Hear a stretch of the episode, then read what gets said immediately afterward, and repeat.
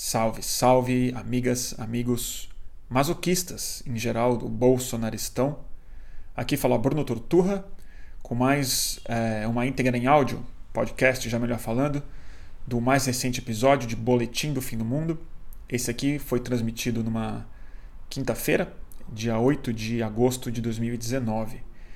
Mais um dia é, rotineiro no Brasil, com uma sucessão de barbaridades e despautérios sendo emanados de Brasília na direção de nossas cansadas retinas e, e tímpanos. Mas o episódio que hoje particularmente mais me ofendeu, mas também ajudou a esclarecer uma série de coisas é, das quais eu tento falar nessa próxima hora, foi mais uma exaltação entusiasmada que o presidente Bolsonaro fez a memória do torturador Carlos Brilhante Ustra. É, Bolsonaro não só chamou ele de herói hoje, na condição de presidente da República, mas recebeu para um almoço a viúva do torturador, é, para um almoço afetuoso, é, provavelmente é, às custas do nosso dinheiro. Mas eu, mais do que a ofensa, na verdade, eu acho que esse episódio ajudou a esclarecer mesmo, a ilustrar algo que já sempre estava um pouco nas nossas conversas, mas que hoje eu acho que ajudou a sintetizar mesmo, esclarecer e botar no centro da, da essência do bolsonarismo, é, que é o sadismo, o prazer, o gozo que é, o Bolsonaro e, mais importante do que ele, a, a força que ele organiza, autoriza e liberta na sociedade sentem ao é, é, provocar e, e, observar o sofrimento de outros seres humanos e, particularmente, dos seus adversários. E eu acho que a conversa foi para vários caminhos, não vou adiantar todos eles aqui naturalmente, mas o, o o mais importante é dar um aviso, assim. Eu, eu, eu realmente não sou psicólogo, não sou psicanalista. Todos os conceitos que eu tento usar aqui de pulsão, inconsciente, essas coisas todas, é o conhecimento é, anedótico mesmo, mas são as palavras que a gente meio tem para tratar desses assuntos que intuitivamente quem é leigo tenta atribuir. Então eu já me desculpo um pouco de maneira adiantada aos psicanalistas e psicólogos e não tomem isso como um termo freudiano ou um termo clínico. É mais o termo que eu estou usando para ilustrar um, um, sentimento que acho que muitos de vocês provavelmente compartilham. Mas o que eu quero dizer, basicamente, é como o inconsciente talvez defina mais a expressão do Bolsonaro do que a irracionalidade ou a mera burrice. Eu acho que ele é muito mais uma expressão dos porões, não só da é, ditadura, mas dos porões da consciência e da estrutura das, é, das é, perversões humanas. Então, acho que uma grande distinção que dá para se fazer entre o bolsonarismo e a ditadura clássica é que a ditadura, apesar de ser muito mais instalada e, e repressora no sentido clássico dela, ela se envergonhava da tortura, ela escondia a tortura, ela fingia que não via, ela não reconhecia. O Bolsonaro tira o prazer dele, a identificação dele desse sentimento. E acho que esse sentimento encontra um profundo eco, não só na psique humana como um todo, mas particularmente na história é, e na composição é, da psicologia social brasileira mesmo. E eu trato um pouco disso nesse episódio. É, a gente fala sobre. que mais? Ah, inevitavelmente a gente acaba falando sobre psicodélicos, né, que é um assunto que me atrai muito, mas é mais para o final da transmissão. E tem uma série de coisas, mas aí é isso. Se eu me adiantar muito por aqui, para que vocês vão escutar o resto, né? Então, agradeço demais a audiência de vocês. Quem gostar, recomende o trabalho para é, suas relações, amizades e redes. E quem puder e achar que é, é o caso, eu agradeço muito quem puder colaborar com o Catarse do Fluxo, que é graças a essas colaborações generosas de parte do nosso público que esse trabalho é possível de ser feito regularmente e de maneira gratuita para é, todo mundo. Tá bom? E, então, quem quiser apoiar é no Catarse. É catarse.me é, barra mantenha underline o underline fluxo. Mantenha o fluxo no Catarse. Tá bom? Turma, brigadíssimo e fiquem com o Boletim do Fim do Mundo, Bolsonarismo, sadismo de Estado. E aí?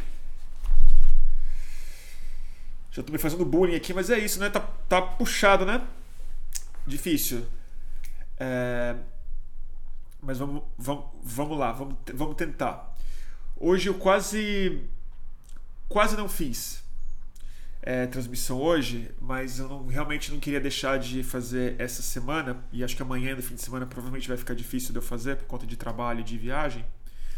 Mas é, e não é nem porque eu não é nem porque eu não sabia o que falar. É porque tem tanta coisa acontecendo que eu fiquei pensando demais e eu queria elaborar um pouco mais, assim, tentando achar alguma linha em comum entre as coisas que estão acontecendo. Mas aí hoje, o que me deu. É, o que para mim foi o mais. Eu não digo. Acho que foi o mais grave, não tenho dúvida nenhuma que foi o, o mais grave, mas ao mesmo tempo foi o que mais é, iluminou, de alguma forma, as ideias por aqui. Foi a é, infame. Mais uma infame homenagem que o presidente Bolsonaro fez ao brilhante Ustra o torturador, o, o, o mais infame dos torturadores da nossa é, ditadura militar. Ah, Para quem assiste essas lives da novidade, ele já havia homenageado o Ustra em diversas ocasiões, todas as oportunidades que ele teve, ele citou isso. Ah, no, no, fatídico voto do impeachment contra Dilma Rousseff, falou disso no Roda Viva, indicou o livro do Ustra como o livro de cabeceira dele que francamente duvido que ele tenha lido, mas enfim, é, acredito que está na cabeceira dele. E evidentemente que a reação do, do campo é, democrático brasileiro foi de choque, foi de escândalo mais uma vez.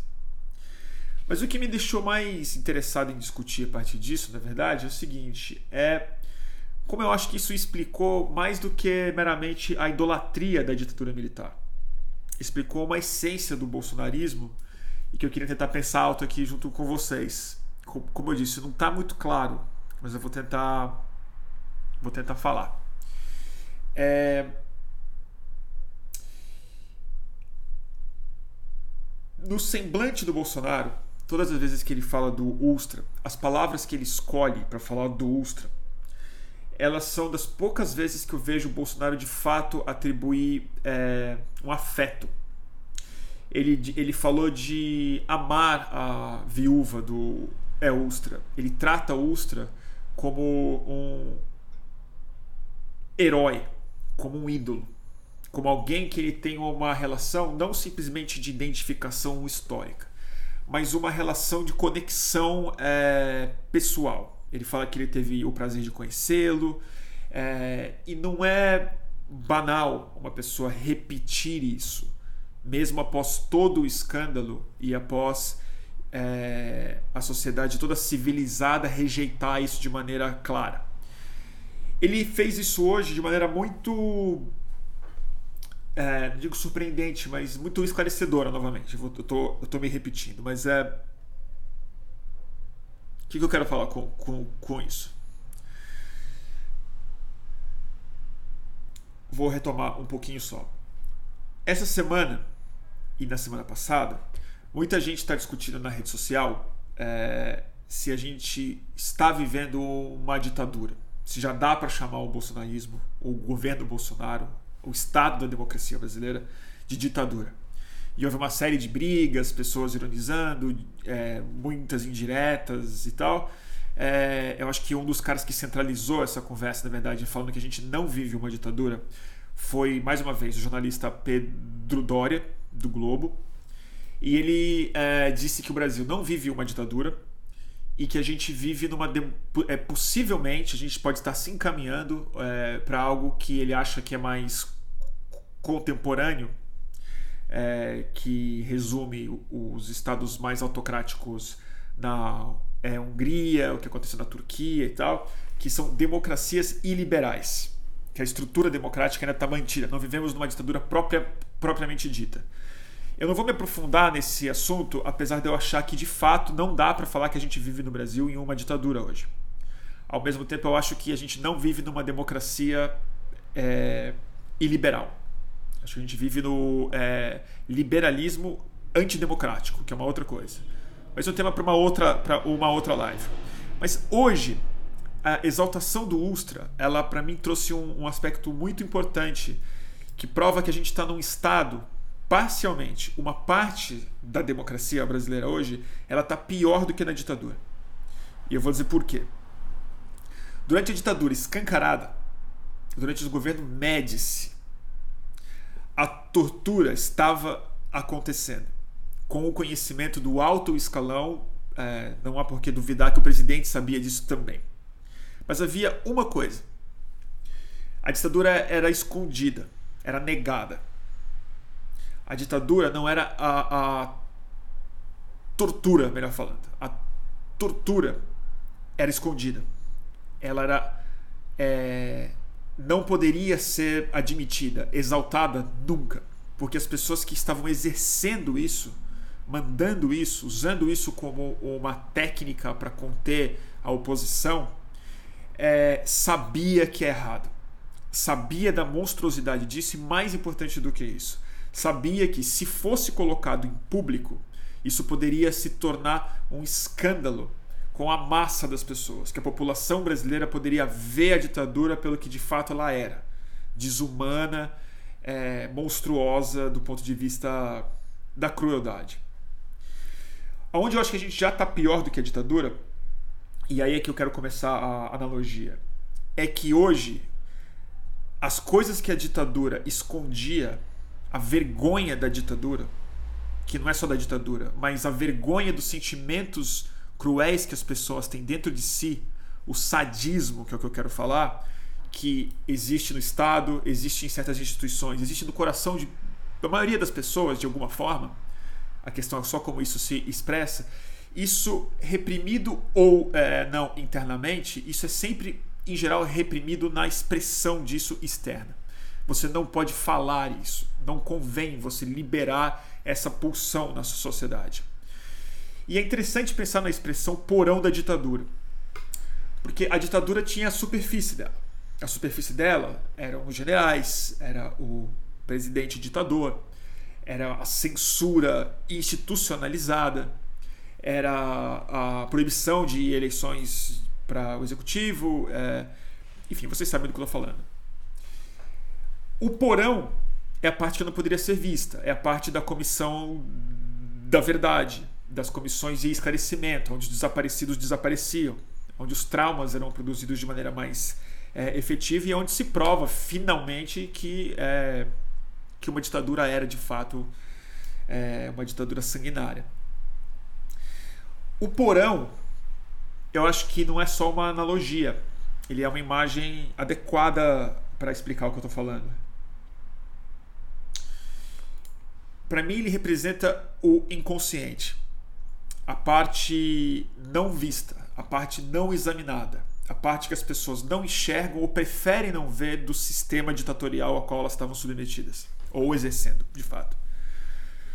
O que eu acho que o Bolsonaro é, ele representa um sádico no poder, uma pessoa que de fato, assim como o Ustra, a identificação dele novamente não é com o general, ele não se espelha no, no Médici, ele se espelha no Ustra. Ele recebe a viúva do Ustra, não os filhos dos ditadores, os neto, não o neto do Médici. É, a identificação dele é com quem exerce a violência sádica de maneira assertiva e prazerosa. E eu acho que isso explica bastante do bolsonarismo, mas eu vou retomar um pouco a ideia do inconsciente. Eu já disse isso em outras lives e hoje para mim ficou mais claro isso. O Bolsonaro ele não é uma pessoa. Ele não é. Ele, claro que a gente chama ele de burro, e de fato ele, eu considero ele extremamente burro. Claro que ele é irracional e fica muito evidente pela forma como ele encadeia os pensamentos nada lógicos dele. Mas talvez a coisa que mais expresse o Bolsonaro é a é, inconsciência. Eu acho que ele é a manifestação muito clara, e daí vem a sua força social e eleitoral e organizadora de outras identidades, justamente porque ele é a expressão sem freio de pulsões inconscientes humanas, mas muito brasileiras, e que ele deu autorização, ele tirou a vergonha disso. Ele autorizou que o porão fosse é, aberto, porque ele se colocou na frente como o porta-voz disso. Ele não se envergonhou, ele não se, ele não se escondeu. Me vem até na cabeça aquela imagem da Dilma prestando o depoimento, sabe? Aquela famosa que ela está sendo interrogada e tiram uma foto e ela tá com a cara limpa e todos os interrogadores estão fazendo assim, que eles não querem aparecer, o Bolsonaro é o cara que se põe de frente. Ele admite isso. Ele fala: tem que torturar mesmo. Meu livro favorito é, é, é, é, é o meu livro favorito é do cara. Eu vou receber como presidente, como chefe de estado e independências oficiais a viúva desse cara, entendeu?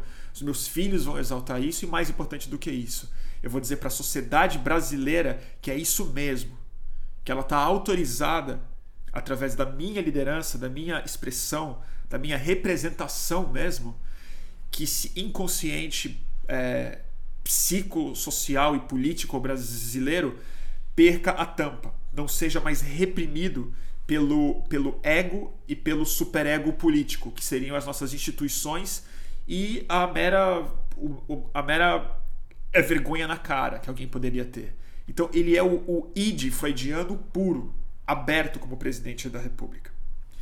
E eu não acho que ele simplesmente é, abriu a porteira, porque eu acho que essa força no Brasil ela já estava sendo expressa muito antes dele se tornar uma figura política tão relevante como ele se tornou. Eu de fato hoje acho que a melhor definição que eu tenho internamente para o, o bolsonarismo exercido é o sadismo de Estado, que é algo que eu não acho comum. Eu não acho que isso define ditaduras necessariamente. Porque eu acho que a ditadura militar brasileira, sanguinária que ela foi, ela não me parece, just, justamente pela, por, por é, esconder, por se envergonhar disso, ela não era necessariamente sádica, ela podia ser cruel. O Bolsonaro me parece o sadismo de Estado expresso em muitos níveis, já que a morte é algo que ele não simplesmente busca, mas ele celebra.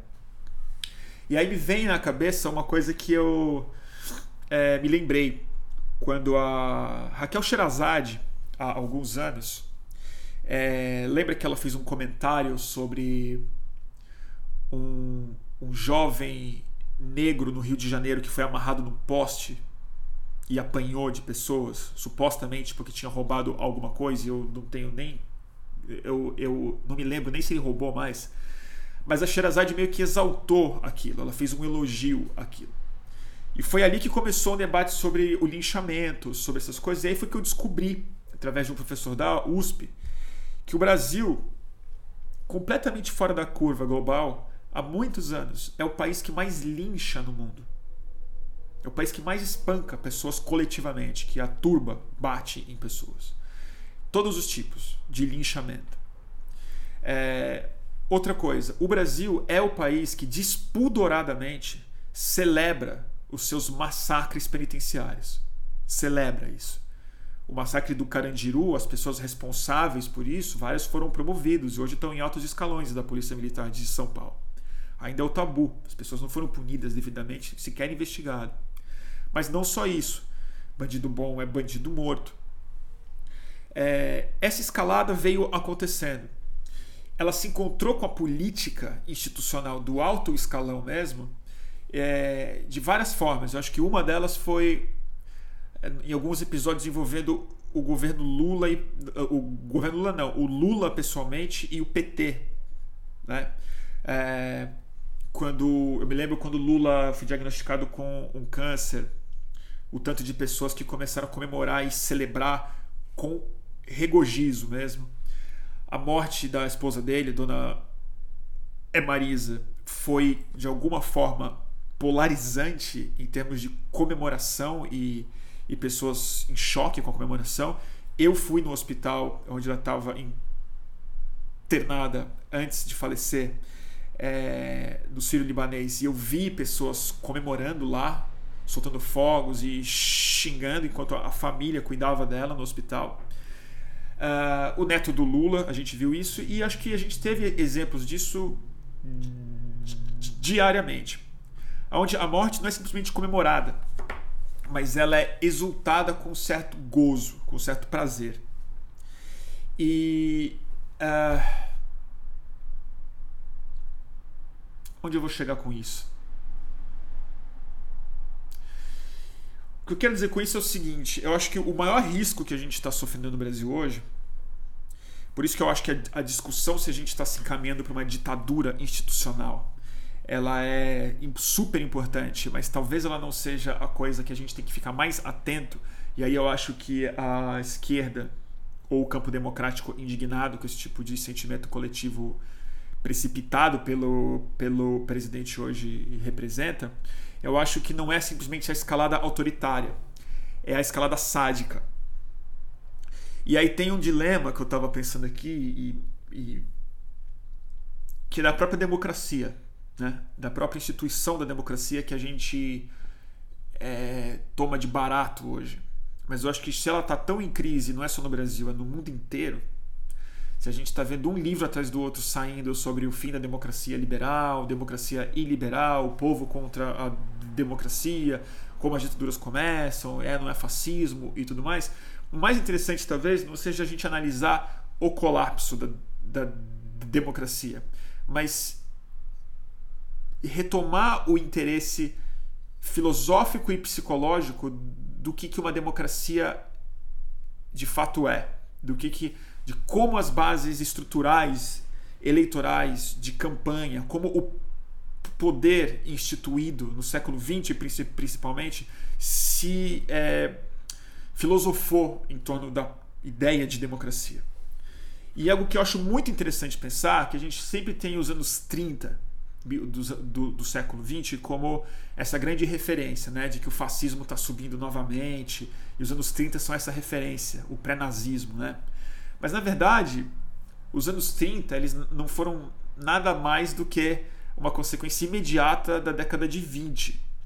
Não só cronologicamente, mas sobretudo pela revolução é, econômica, é, é, política, filosófica, midiática que aconteceram nos anos 20. E um dos fenômenos principais que aconteceram nos anos 20 na análise política, sobretudo na análise política americana, é, foi muito influenciado pelos, pelos estudos do Freud, ou pela popularização é, na conversa política, isso depois da Primeira Guerra Mundial, que isso era muito evidente, é, a ideia de que a democracia americana poderia estar sujeita, dada o aparecimento das novas massas, do crescimento populacional é urbano, mas também da ampliação da comunicação de massa e a, forma, e a formação de pensamentos coletivos de maneira muito rápida, é, de que a democracia poderia estar sujeita a forças inconscientes que o Freud tinha acabado de estabelecer como um novo padrão de compreensão humana. Então, o inconsciente começou a fazer parte da conversa política no começo do século XX, antes do fascismo aparecer, quase que preconizando a possibilidade do fascismo aparecer. E, e é, esses, esses textos, essas ideias é, é, me voltaram muito à cabeça hoje, porque acho que a gente perdeu um pouco essa dimensão de que talvez o ser humano não, não seja, é, sobretudo o eleitor, ele cronicamente não é muito racional. Nós não somos muito racionais, nossas emoções estão muito dominadas.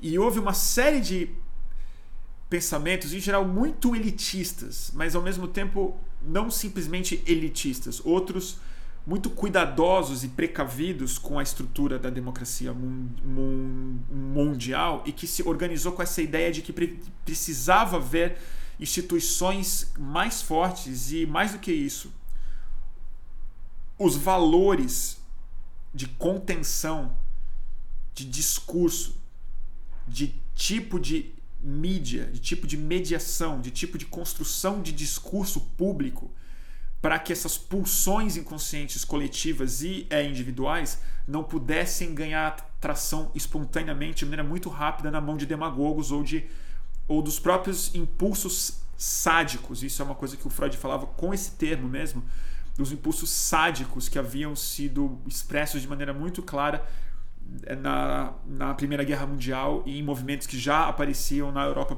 principalmente. Claro, acabaram os anos 20 de que forma? Com um grande colapso econômico, com a ruína é, da bolsa de valor e tal, mas mais do que isso, no, na é, Europa é, alemã, sobretudo, mas depois na Espanha e na, e na Itália, é, demagogos e pessoas muito hábeis com a mídia de massa fizeram exatamente isso. Não necessariamente lendo Freud, mas mais do que isso, catalisando, compreendendo de maneira instintiva e intencional o poder das pulsões inconscientes humanas, da pulsão de violência, da pulsão sádica e liberar essas é, energias para a construção de identidades nacionais novas. Eu acho que é nesse lugar que o Bolsonaro se encontra de maneira mais perfeita com a origem do fascismo, mas ele tem uma grande novidade, eu acho mesmo. É... Ao contrário dos grandes demagogos, o Bolsonaro ele parece mais o eleitor do Bolsonaro do que o líder carismático, fascista, consciente, inteligente o suficiente para construir um projeto. Eu acho que o Bolsonaro ele não é um presidente acidental, mas ele também não é um tirano clássico fascista. Eu acho que ele é o próprio inconsciente. O que talvez faça dele, no fundo, uma pessoa mais perigosa se a gente não souber conter isso de maneira. É, não digo objetiva, mas de maneira reta, assim, de maneira clara, de maneira intencional é, porque ele é o próprio inconsciente sem freio. Ele não tem racionalidade, que até os ditadores tinham. Até eles tinham estratégia, plano, visão horrível de futuro, mas visão. Eles entendiam minimamente do que a realidade se tratava. Eu acho que o Bolsonaro é uma mentalidade mais simples do que isso e ao mesmo tempo mais poderosa do que isso.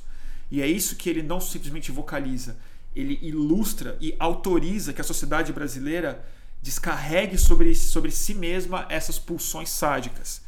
E aí eu acho que é onde ele se encontra de verdade com a polícia. Que, na minha opinião, e tenho dito isso faz muito tempo, e também não é nada muito não falado por aí, mas que o verdadeiro exército da ditadura bolsonarista em potencial é a polícia, não é o exército, não, não, é, não são as forças armadas do Brasil. Eu acho que são as forças policiais que institucionalmente já eram a máxima expressão do sadismo de Estado do qual eu estou falando. E eu acho que o que tem acontecido com populações indígenas nas últimas semanas e meses, o que tem acontecido com a fala do Bolsonaro que tem se radicalizado, com a agressividade com que ele tem lidado não só com políticas públicas, mas com o discurso dele, com, com o semblante dele, é que a força do sadismo de Estado as instituições dedicadas de maneira é, focada em exercer crueldade em nome de um, uma satisfação identitária pessoal do bolsonarismo, do Bolsonaro e dos seus eleitores, é a força mais perigosa que a gente está confrontando aqui. Eu não acho que é necessariamente a ruptura institucional que de fato pode acontecer, mas o que está movendo ela eu não acho que é um autoritarismo convencional. Eu acho que ele tem mais de niilismo, ele tem mais de uma força de destruição pura e simples, e não uma força de construção de um projeto totalitário e distópico. Eu não acho que ele está fazendo isso porque ele tem a ideia de controlar absolutamente a sociedade. Eu não acho que ele tem a nostalgia do tirano do Hitler do cara que tem vontade de dominar tudo, de controlar cada palavra que é dita e, e construir uma nação de mil anos e tal, essas ideias loucas que prosperaram no século XX. Eu acho que ele é mais tosco do que isso. Eu acho que ele simplesmente tem o tesão de destruir. De, eu, eu, eu acho que ele é mais o Ultra mesmo. E não o Mussolini. Ele, ele, e eu falei isso numa outra live também. Ele é o capanga ele é o cara que tem prazer em executar a violência que ideologicamente uma ditadura precisa. Né? Eu tenho sentido isso, sim. Então, hoje, na minha cabeça, o sadismo de Estado, a institucionalização do sadismo, talvez seja de fato o único projeto em curso do cara. E aí, claro, que tem uma série de atores econômicos e, e políticos em volta disso, que são oportunistas e ao mesmo tempo muito burros, na minha, na minha visão, de achar que conseguem dominar qualquer parte desse processo, mas que que aí sim tem projetos mais de ruptura institucional, de tomada de poder, de avanço econômico sobre certas áreas. Mas a pulsão que move o bolsonarismo, o Bolsonaro e o povo que se identifica com ele e é, dessa maneira apaixonada, a crítica, muito pouco autoexaminada, eu acho que tem a ver com a, a ruptura dessa tampa do inconsciente político e da, e do, e da aniquilação do, do, do superego e do, e do ego político capaz de segurar essas forças sob algum controle. É, e, e, tem vários políticos que exercem isso também de maneiras é, mais incidentais. Por exemplo, o Dória ontem. O Dória ontem fez um post extremamente sádico sobre a transferência do Lula para o presídio de Tremembé, que estaria sob o controle dele, Dória. Ele não fez um post institucional, um post tranquilizando ou, ou falando que o Estado está apto a é, é, receber. Ele fez um, um post é, com o prazer de ter sob o domínio dele o Lula em um presídio comum. Uma situação absolutamente sádica. Uma pessoa que sente prazer e ser o responsável por encarcerar uma outra pessoa, por cuidar da cela de uma pessoa, você pode até fazer isso por obrigação. Você pode até sentir é, o orgulho de ser um servidor público que organiza a vida penitenciária, mas ter prazer com isso é um pouco estranho. Mas eu acho que o Brasil, talvez, até pelo trauma que a, gente, a qual a gente é sujeito todos os dias, essa constância de medo que o Brasil vive há tanto tempo e a violência no Brasil sendo um mediador de tantas relações nossas, né? historicamente falando, é, é natural de alguma maneira que esse sadismo no Brasil esteja mais próximo da superfície do que em países que têm instituições ou histórias menos violentas do que a nossa, ou um cotidiano, né? Então eu acho eu acho isso. E e eu me desculpo aí com algum psicanalista aqui, tá vendo, porque eu tô dando um monte de chute aqui, falando um monte de conceito freudiano da boca para fora.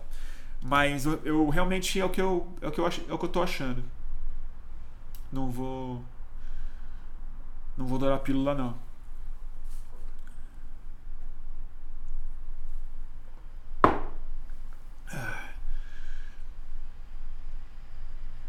O Luiz Toffoli falou um negócio importante aqui. E aí, Luiz, tudo bom? Luiz Fernando Toffoli, grande neurocientista e psiquiatra, na verdade, né, Luiz? Grande psiquiatra brasileiro.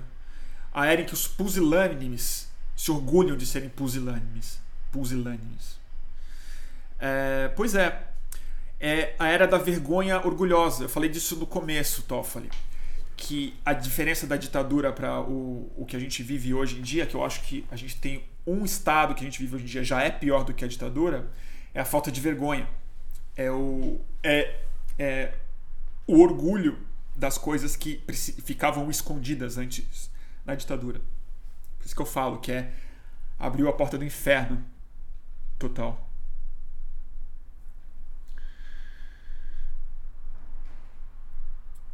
A Fernanda Matos Duarte está fazendo um comentário bem importante aqui que eu queria pegar essa, esse, esse gancho.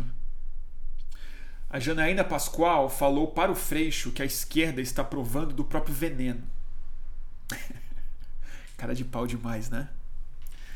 A Janaína Pascoal é uma cara de pau, né? E Freixo pode conversar com ela, tá no direito dele, tranquilo. Não acho ruim que ele converse com a Janaína. Também não acho muito bom que ele converse com a Janaína.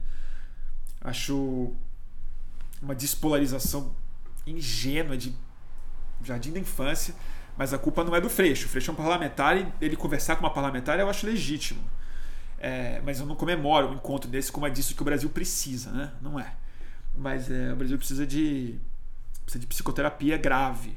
E, Mas a Janaina Pascoal falou uns absurdos saindo dessa entrevista. E um deles está colocado aqui, que acho que foi na própria entrevista, que a esquerda, de alguma forma, é a responsável por isso. Eu não vou gastar minha saliva para falar o óbvio aqui, né? Mas eu queria fazer um outro comentário. Que eu acho um pouco. Eu estou um pouco mais inseguro de fazer esse, esse comentário porque eu não pensei muito sobre ele antes. Mas eu estou pensando aqui numa situação de sadismo, não necessariamente existe o masoquista. Às vezes a pessoa é só a vítima do sádico mesmo. Muitas vezes é. O torturado, por exemplo. Né? O, o povo que, que, que, que sofre. Mas eu acho que existe uma, uma certa relação masoquista que está se estabelecendo em, em vários níveis. E eu acho que parte da, do, da psicologia automática da esquerda hoje no Brasil está se tornando é, masoquista. Parte da, da automação emocional da esquerda é cultuar, é se viciar, buscar, é, buscar a ofensa, buscar a má notícia e mais do que isso, reagir como é, verbalmente, claramente, quase como um complemento ideal para uma outra dimensão do sadismo do, bolso, do, do bolsonarista, que é que é se certificar de que a esquerda está sofrendo. E aí não estou falando do sentimento físico, não estou falando da violência direta, da morte, que eu não estou falando desse tipo de masoquismo, mas eu estou falando do chora mais esquerda. E eu acho que de alguma forma a gente está gastando uma energia gigantesca que poderia estar tá sendo talvez melhor gasta com outras formas de ler a situação, outras formas de reagir à situação ou de se organizar e propor uma é, ofensiva, mas se sentindo sempre como o ofendido, o atacado. Um certo conforto emocional no sofrimento provocado pelo sadismo. Então acho que a gente tem que ficar especialmente alerta para a esquerda não ser a masoquista nessa relação, para que o sadismo seja exercido não de maneira relacional, mas de maneira é, autoritária mesmo. Seria o mais desejável que isso não fosse uma conversa, mesmo não consentida, mas uma, mais uma relação de, de abuso que se, que se estabeleceu de alguma maneira mutuamente. Então eu, eu, eu acho que tem um pouco disso. É, é, eu acho, acho que isso, acho que está acontecendo e, e, acho que é mais tangível hoje em dia isso. E eu acho que o e aí eu vou falar um negócio que vai machucar algumas pessoas que eu gosto muito, mas eu vou ser sincero aqui. Eu acho que em grande medida o a ideia geral do PSOL hoje em dia, o PSOL tem se expressado de maneira às vezes muito automática. É, nessa, nessa relação, nesse reconhecimento de estão, estão nos batendo, assim. Não como militantes, mas como, como, como oposição política. Né?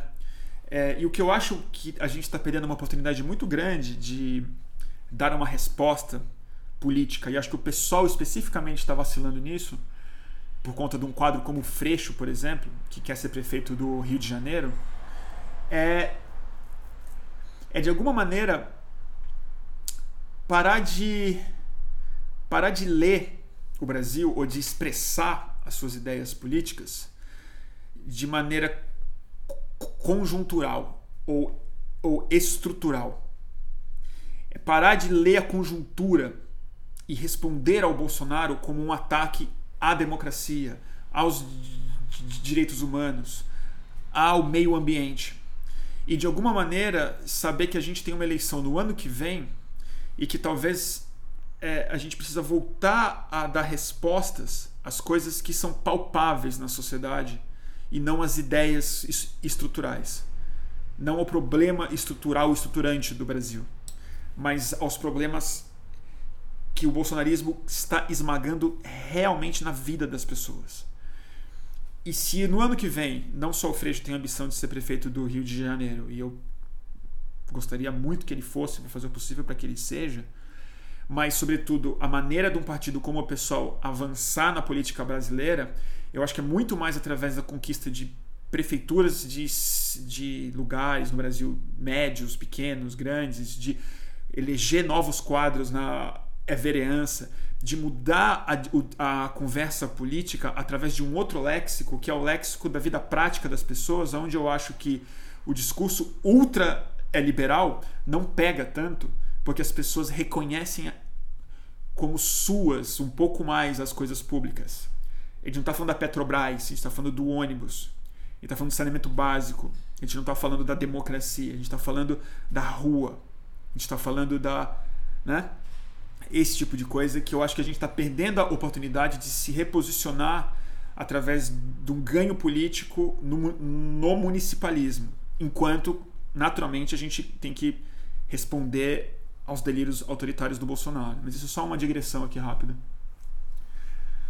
Posso estar falando besteira.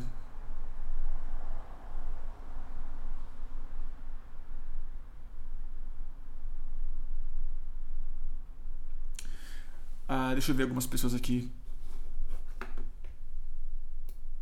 Deixa eu ler um pouco de comentário de vocês que eu tô falando muito já, gente. Pera aí.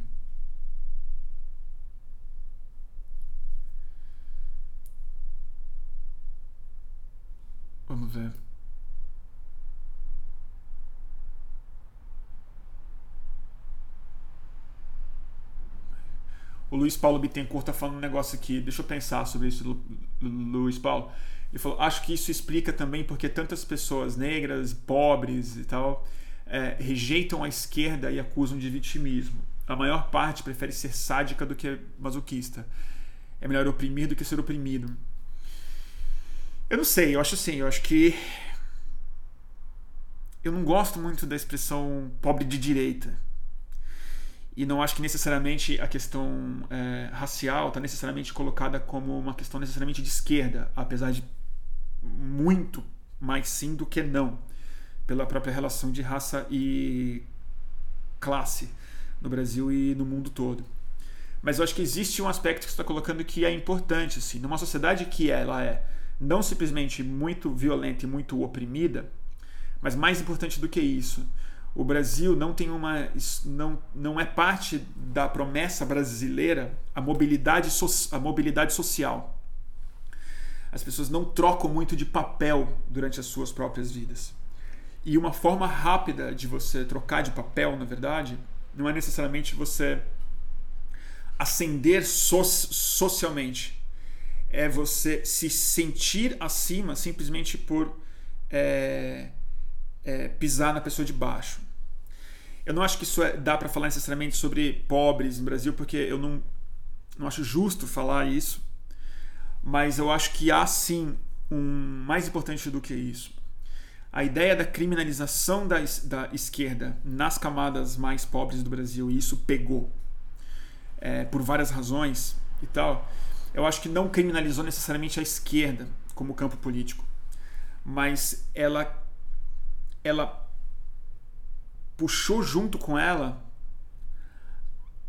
uma ideia muito essencial que a esquerda representa melhor do que qualquer outro campo político, que é a da comunidade, a da solidariedade coletiva.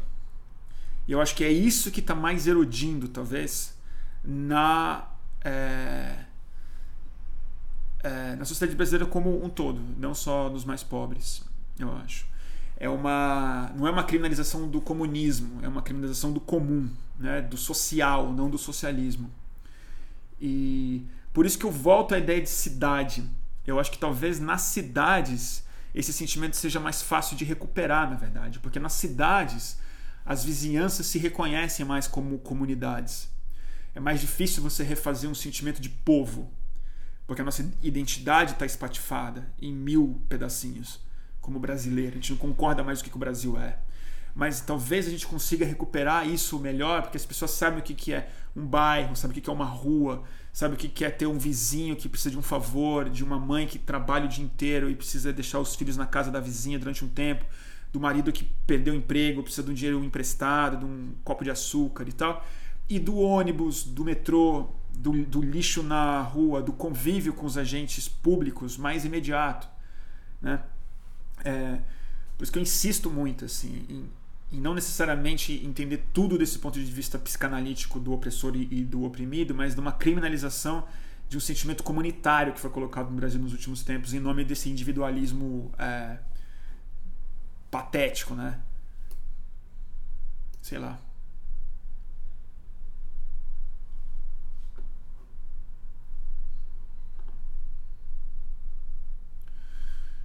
Deixa eu ver, deixa eu ler um pouco de Instagram.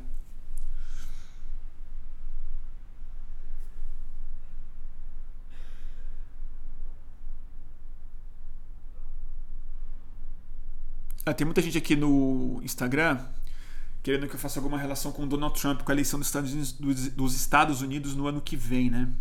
Pois é. Eu tô, eu tô querendo fazer uma live só sobre Estados Unidos, porque eu tô acompanhando obsessivamente a política deles lá. Todo, todo, todo dia de manhã eu tenho tido umas insônias. E isso aqui é um péssimo jeito de combater a minha insônia, mas eu tenho feito isso. Eu, eu, eu tenho acordado de madrugada, muito cedo, e aí eu começo a, ver as notícias.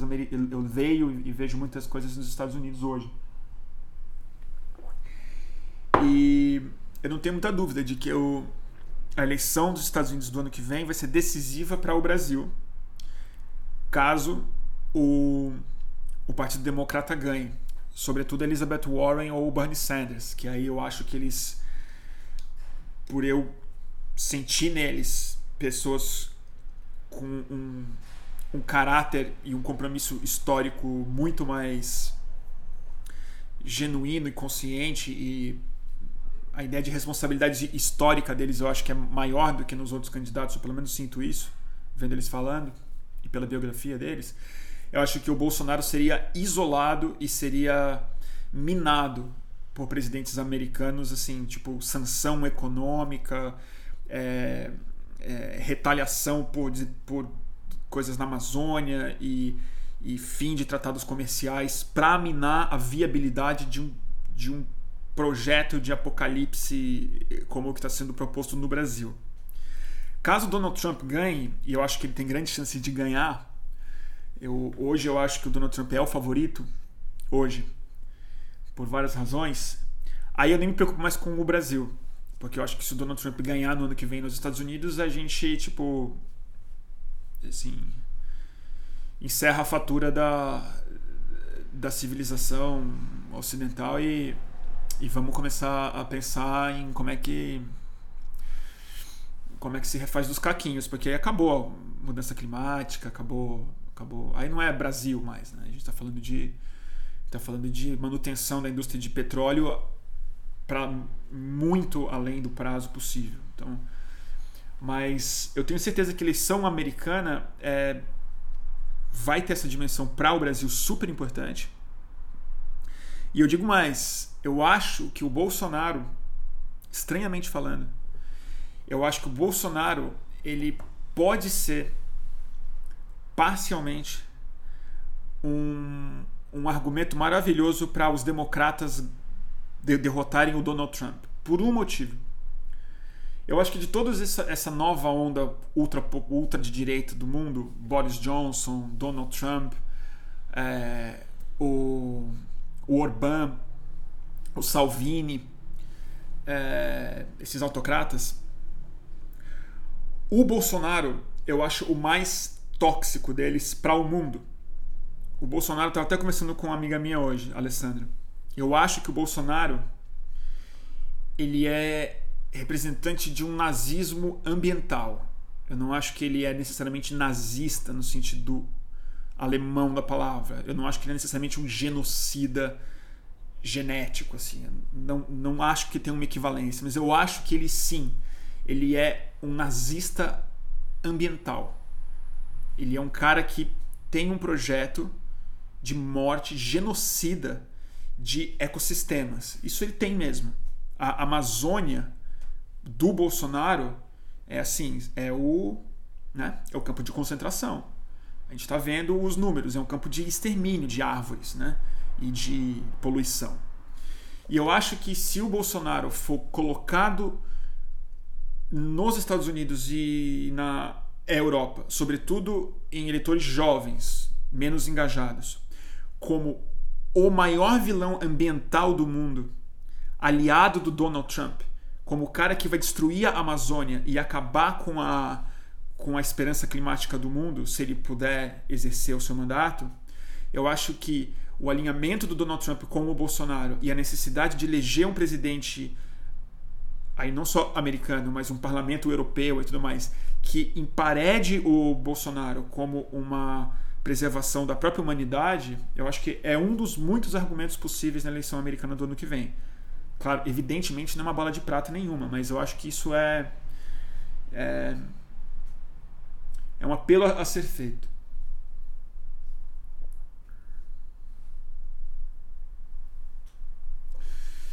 É, Porque eu acho mesmo, eu acho que o Bolsonaro é o presidente que ninguém, ninguém quer chegar perto, cara. Não dá. Não dá. E é isso. Se alguém tem alguma dúvida, é só, dar, é só ver. Ele tá elogiando quem? Torturador, gente. Torturador. Ele não tá elogiando o Pinochet, ele tá elogiando o Carrasco. Então eu acho isso.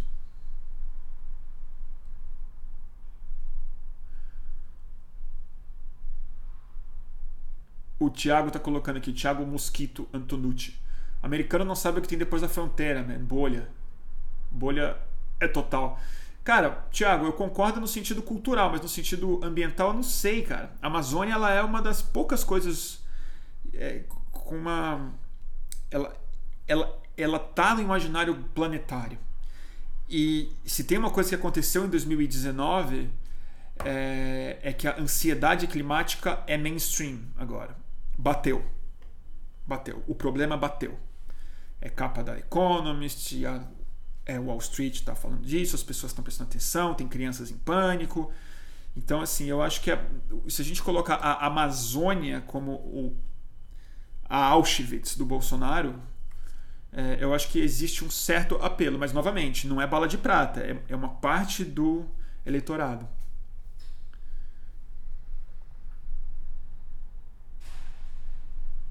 Que mais? Deixa eu ver aqui.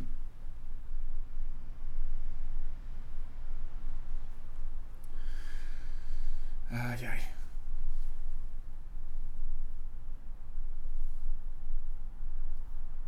O Davi tá colocando aqui, Davi Pereira. Bruno, tu não acha curioso que os países que lutaram contra o eixo na Segunda Guerra são os que hoje abraçam o protofascismo? Eu não acho curioso, não. Eu acho.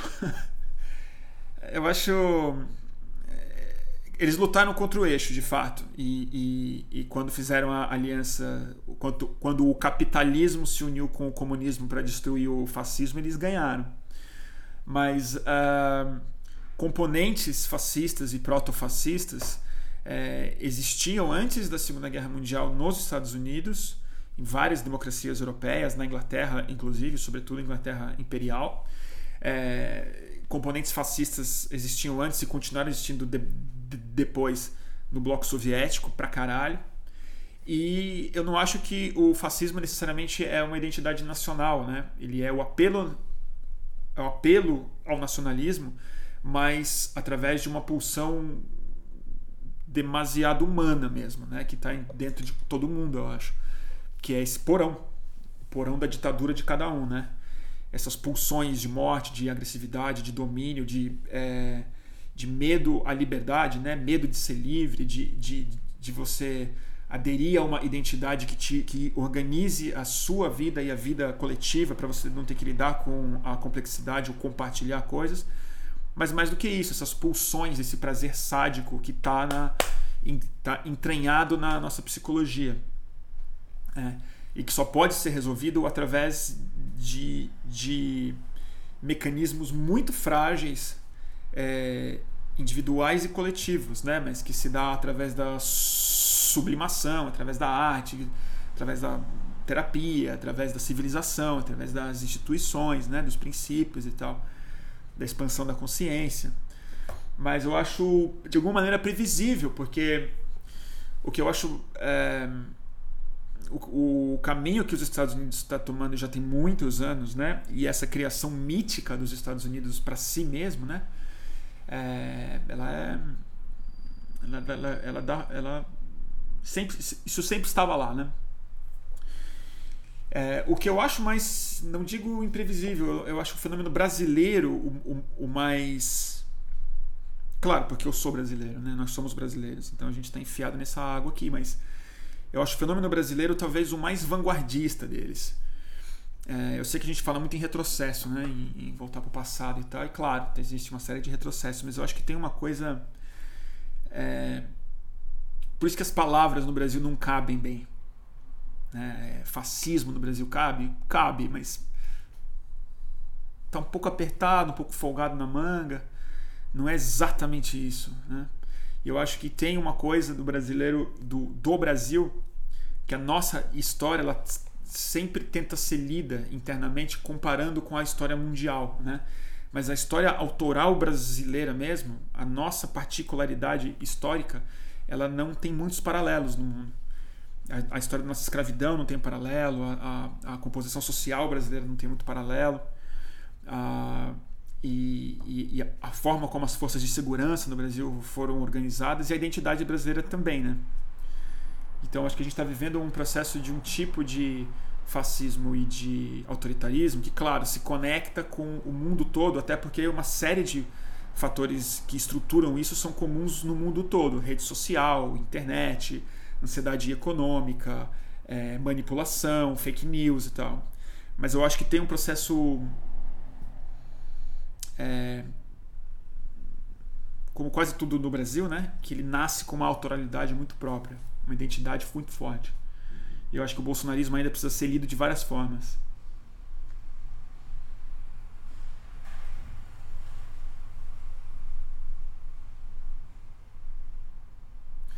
a, a Beata falando aqui, pulsão de morte não é destrutividade. Freud mudou sua teoria em 1920. Pulsão de morte é o gozo. Bolsonaro é um, um perverso. Bem lembrado, obrigado pela lembrança mesmo. É verdade, eu esqueci de. Tinha até anotado aqui uma das coisas. Do, eu tomo ponto, ponto umas cinco coisas aqui para não me esquecer. Ele é perverso. O sadismo é uma, é uma perversão é, o gozo através da produção de sofrimento, né? E, mas em, é, aí eu vou diletantemente, de maneira muito almanaquesta aqui, é, almanaquesta não, de maneira de, alma, de muito almanaque, é, eu vou complementar com o, com o Reich, né? Não confundir gozo com o, com o orgasmo, né? Porque o gozo do perverso, ele, ele não goza, ele não tem a liberação da tensão, né?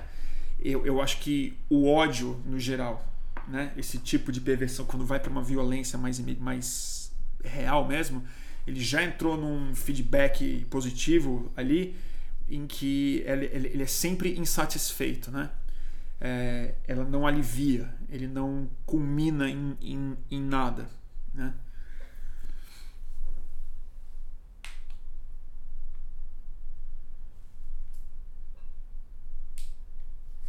É.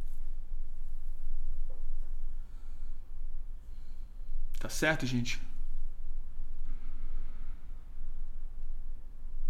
Tá bom?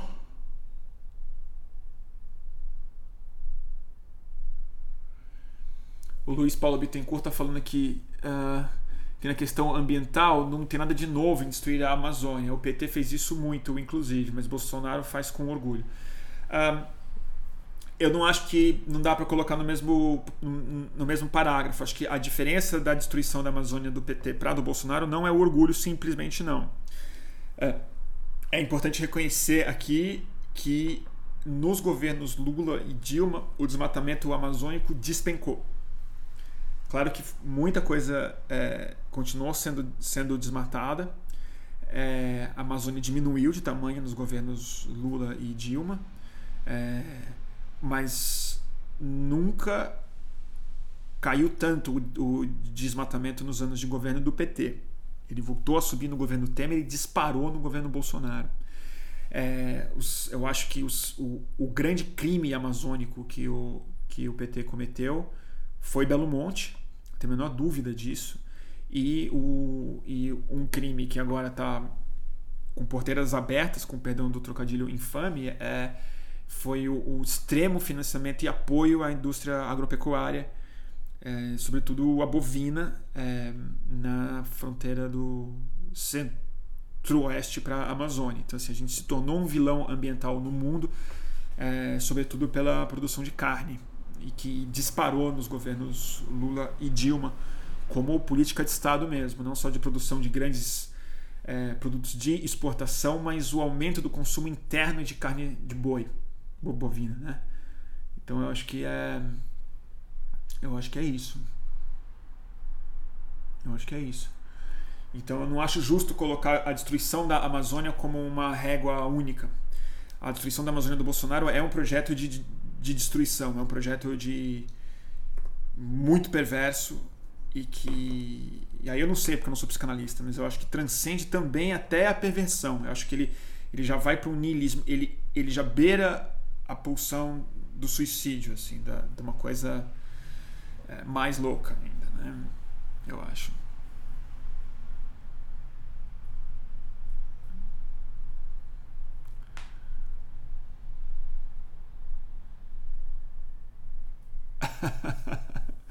o Toffoli ele se lembrou de um, de um tweet que eu coloquei no ar há quatro anos. É verdade.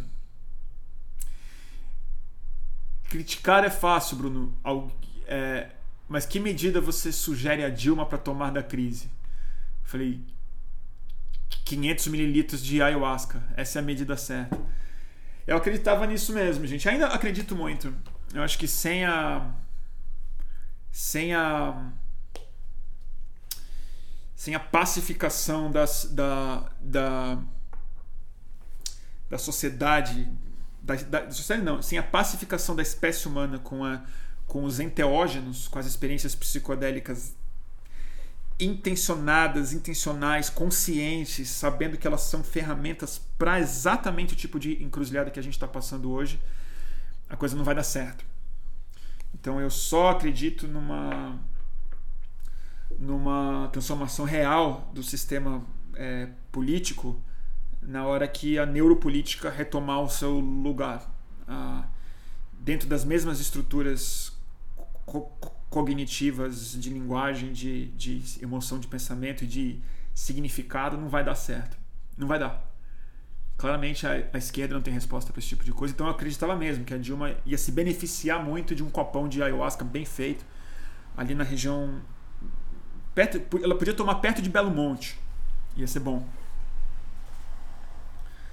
Tá bom? É, vai cair aqui no Instagram. Então eu vou ter que encerrar aqui no Instagram dois segundos e já volto ao vivo, porque tá dando uma hora aqui e sempre cai depois de uma hora. O Francisco Souza tá fazendo um comentário aqui que eu queria saber melhor.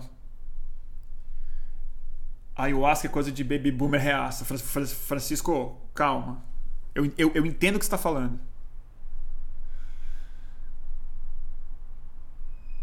Pera aí, eu já volto aqui. Deixa eu só ligar aqui no Instagram de, de novamente, turma.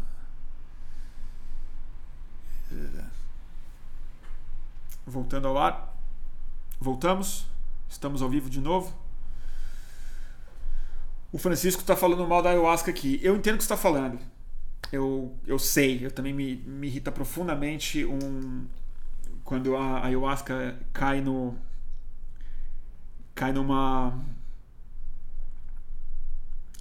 Numa. não só ayahuasca, né? Mas eu não, eu não acho que. Por isso que eu coloquei bem claro no começo, assim. Tem que ser um uso bastante. bastante consciência do que, que essas coisas. para que, que essas coisas servem, né? É, porque existe a dissolução do ego, existe a inflação do ego psicodélica também, né?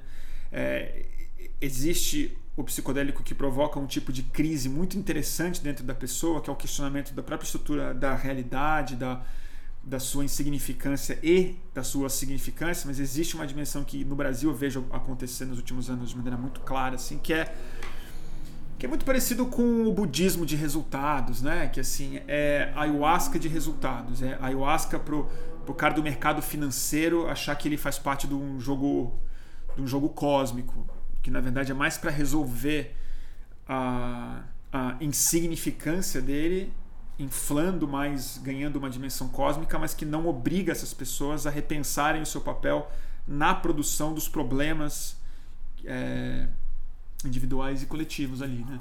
Mas não, não dá para você chegar pra, pra, pra mim e pro Toffoli que, que dizer que ayahuasca é coisa de reaça. Mas sim, é, igual o Toffoli, tem uma galera da ultra-direita israelense que é usuária frequente de LSD. Gente, sim, não é panaceia. LSD não é pedra filosofal. Ah, pode ser, mas vai depender de é, em que em que cabeça vai vai vai bater, quais as perguntas que tem ali, qual qual qual qual a, qual a intenção mesmo. Então não é panaceia, mas eu agradeço, eu acho que é, é radicalmente positivo a reintrodução dos psicodélicos no mainstream psiquiátrico. Radicalmente positivo, um potencial maravilhoso disso. Mas eu também sei que psicodélicos podem ser também ferramentas de expansão de uma consciência doente. Ela pode, de fato, é, criar projetos megalomaníacos, como a gente já viu acontecer em mais de uma ocasião. Nos anos 60, comunidades que se formaram em torno disso, gente bem bastante perigosa. A própria CIA, né?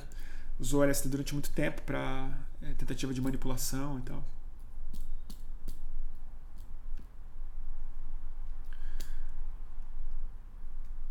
Oh, o Takahashi tá aí. Tô falando de ayahuasca, né? Pô, que coincidência mesmo, hein? Sincronicidade, como diz o André Takahashi, que é. Acho que é mais adequado mesmo quando a gente está falando de ayahuasca. Eu tô um pouco enferrujado para falar de psicodélico.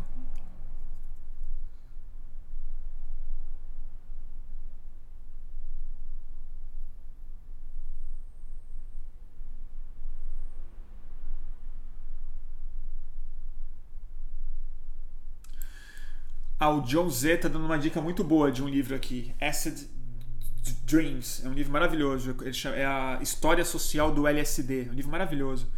Como chama o autor mesmo? É Martin alguma coisa, né? Esse livro é maravilhoso, gente. Só, só, tem um problema de ler esse livro. Você fica com vontade de tomar ácido o tempo inteiro, assim. Muito incrível. Mas o LSD, todo dia a gente fala mais disso, mas assim, para mim ele é, ele é o, um dos capítulos mais importantes do século XX junto com a teoria da relatividade e a criação da bomba atômica. Já, sério. Eu acho que é equivalente mesmo. E uh, ele transformou tudo, né? Sem parecer que foi ele, mas, mas meio, meio que foi. E acho que a gente ainda está vivendo os, os, ecos, em grande medida, do, do LSD. É, e eu espero que o século XXI faça as pazes, a gente amadureça a nossa relação com ele. Eu acho que nos anos 60, com todas as coisas maravilhosas que ele proporcionou, eu acho que os proselitistas do LSD dos anos 60, eles eram tinham uma relação muito adolescente, era uma droga jovem, uma experiência jovem, um, um embasbacamento e um crescimento narcísico também dos gurus do LSD, que acho que foi no, no médio prazo prejudicial para a integração do LSD na ciência e na compreensão e, e, como uma ferramenta de evolução e não de revolução. Eu acho que a gente tem a chance nos próximos anos de reencontrar o LSD numa fase mais adulta, é, cientificamente falando. Eu espero que sim.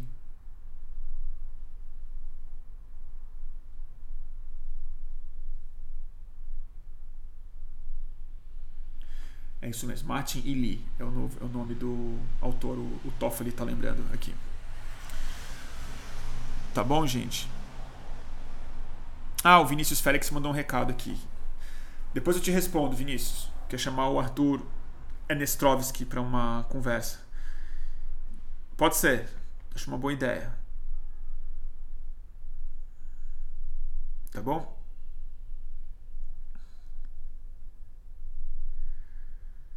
é, é um perigo, né, gente? Porque é um perigo começar a falar de LSD porque não para nunca mais. E. O que mais, gente? O que, que a gente conversa? Já estou há uma hora no ar, né? Uma hora e pouco. Tá bom. Vamos encerrar daqui a pouquinho. É, Toffoli, eu sei que você está aí. Você tem alguma data que você vai para São Paulo, para o Rio de Janeiro? A gente podia fazer uma live junto, né?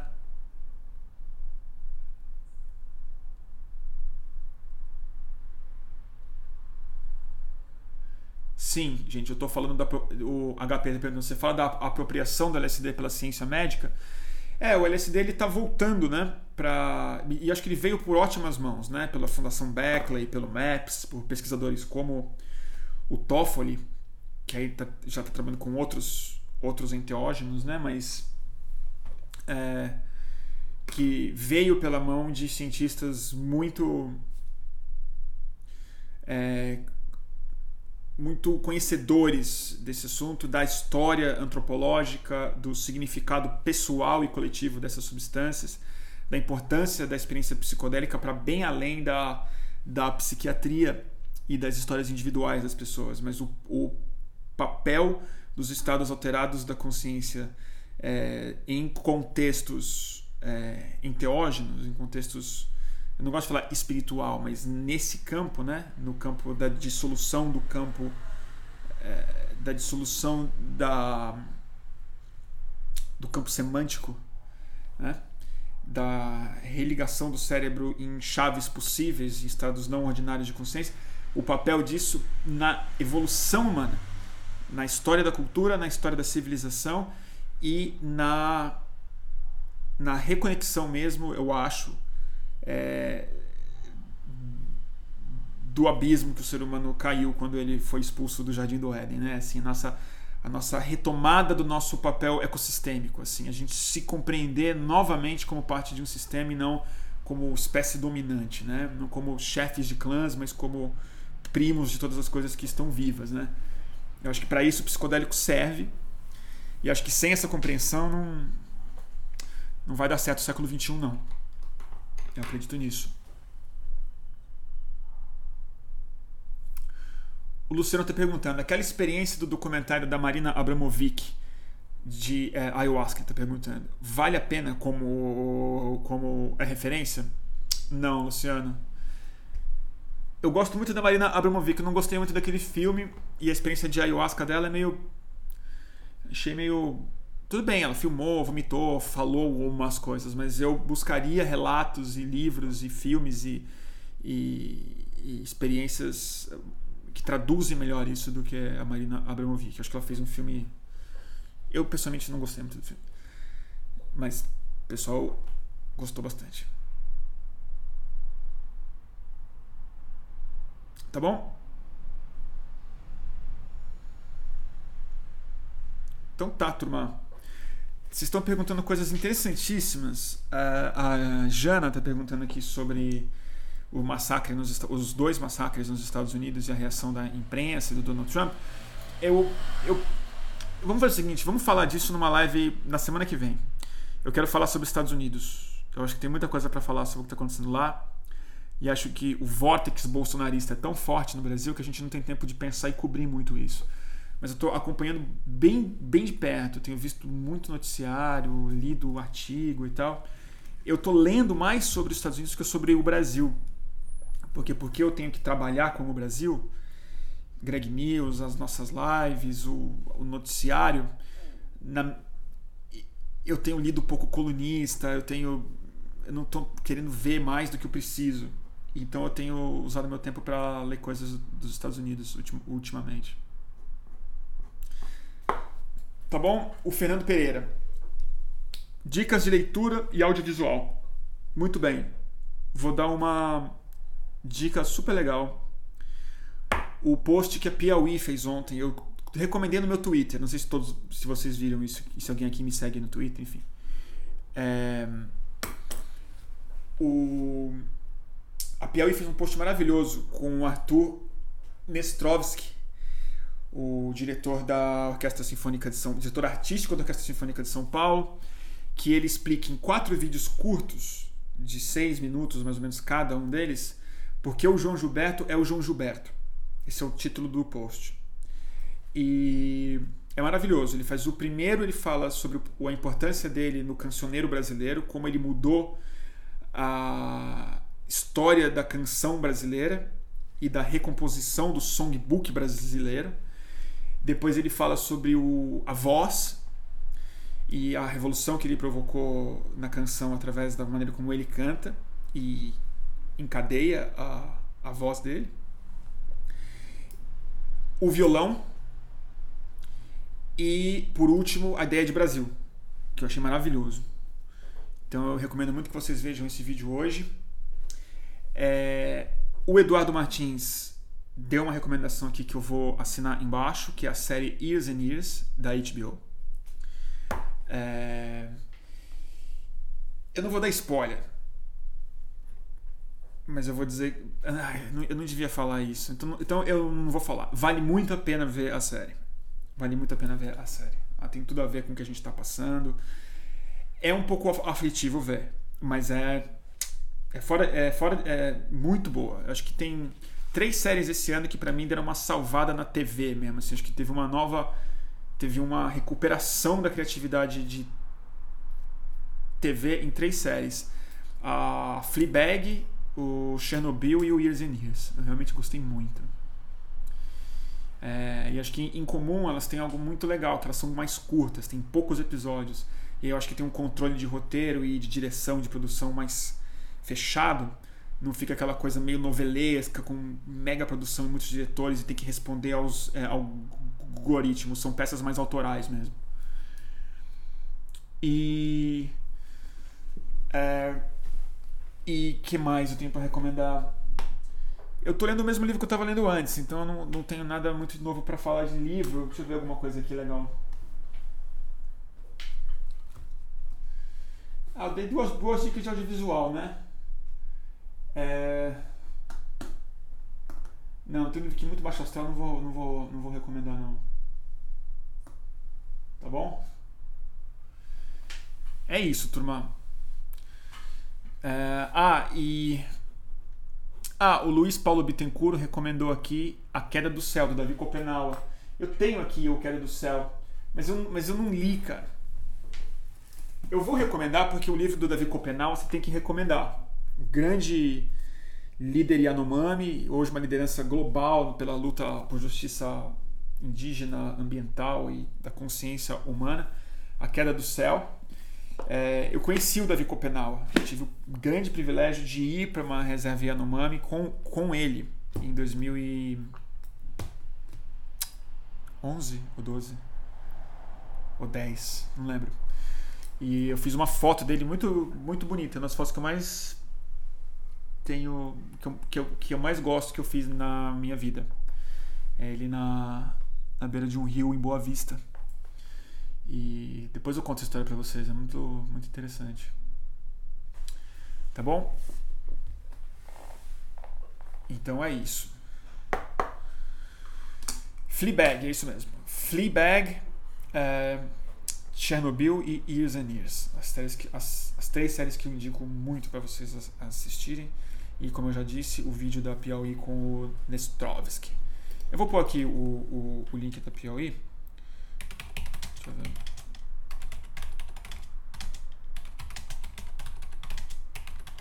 É tão legalzinho esse, esse vídeo, putz, fiquei tão comovido. Porque João Gilberto é João Gilberto. Vou pôr aqui para vocês assistirem. Falou? Turma, agradeço demais. É, é, quem gosta do trabalho que eu realizo, que eu faço e quiser apoiar o fluxo, eu agradeço profundamente. Na semana que vem, para parte dos apoiadores, quem apoia com 50 reais, que eu sei que é uma grana, mas tem uma turma que apoia e eu agradeço eles bastante também. É, semana que vem eu vou é, envelopar a próxima aquarela que eu que eu que eu tô fazendo. Então vou Tem uma que está pronta, que talvez eu mande. Eu estou fazendo uma nova, mas que eu não sei se é muito legal de mandar, porque é uma, é uma mosca. Então não sei se alguém quer ganhar uma aquarela de mosca, né? Mas é uma história bem legal. Depois eu conto para vocês quando ela ficar pronta. E, mas quem quiser apoiar o fluxo a partir de cinco reais é, já faz toda a diferença do mundo. Eu vou deixar aqui é, o, o, o, no Catarse. Mantenha o fluxo no Catarse. Então, catarse.me barra mantenha underline o underline fluxo. Mantenha o fluxo no Catarse. Agradeço profundamente quem quiser apoiar. É por conta desse apoio que eu é, tenho tempo e dedicação e, e, me obrigo a fazer essas transmissões que dão bastante trabalho, porque não é só não é só falar, tem que pensar, tem que trabalhar, depois tem que fazer o podcast, tem que botar no ar, eu faço tudo na mão, flyer, é, então é toma, toma muito mais tempo do que só a live. E, e quem quiser recomendar para os amigos, eu agradeço muito. É, e vai estar em podcast disponível também amanhã no Spotify e no SoundCloud do Estúdio Fluxo. Então quem quiser procurar Estúdio Fluxo no SoundCloud e Spotify. Tá bom? A Francila está reclamando que não ganha, não recebeu suas aquarelas? Não. Francila, é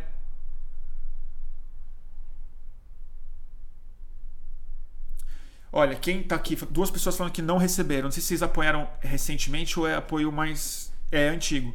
Em tese, eu mandei para todo mundo que me mandou o endereço. Se você não mandou o endereço, por favor, me manda. E, eu, e me cobra que eu envio para vocês. Tem, tem um monte de aquarela já pronta, os envelopes, é super rapidinho. Tá bom? Turma, mais uma vez, muito obrigado. É, e a gente conversa na próxima. É, segue o fluxo, turminha. Obrigadão pela presença.